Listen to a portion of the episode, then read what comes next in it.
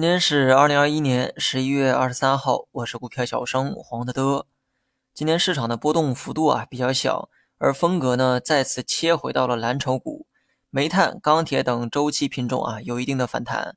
周期股前期的这个跌幅啊比较大，短期呢也难得有反弹出现。希望被套的人呢不要心存侥幸，反弹减仓总好过下跌减仓，不要总是去赌它能反弹多高。因为这些呢都是短期视角，你也很难判断。至于长线，你可以从价值的角度去衡量要不要买。但是呢，切记哈，凡是跟民生相关的这个行业，很难有太好的投资回报。因为一切经济活动的本质都是为了人类更好的生活。最近呢，金融股和地产的关联度啊是越来越高了。地产一出什么好消息，金融股啊才会跟着反弹一波。长期来看呢，这种结构并不太健康。过高的联动性说明金融机构的资产过多的配置在了房地产，一条绳上的蚂蚱同命相连。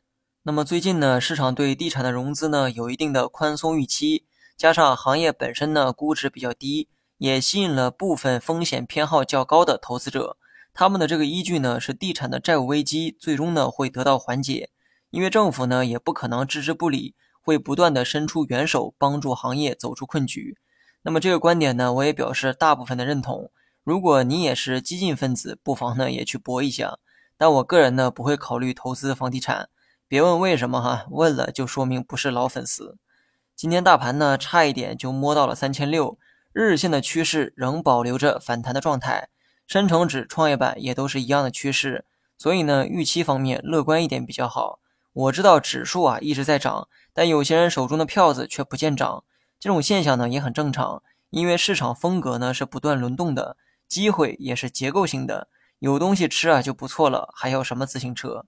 今天的小调整啊不用太过在意，这种调整呢一般不会跌破五日线，只要没有突发利空，技术面可以乐观一点去预期，不断上移的五日线也会抬高支撑的底线，当指数触及到五日线的时候，你可以再预期一次反弹动作。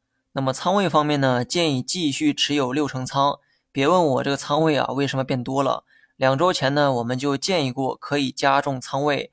只要你目前持有着合理的仓位，剩下的就是躺平不动。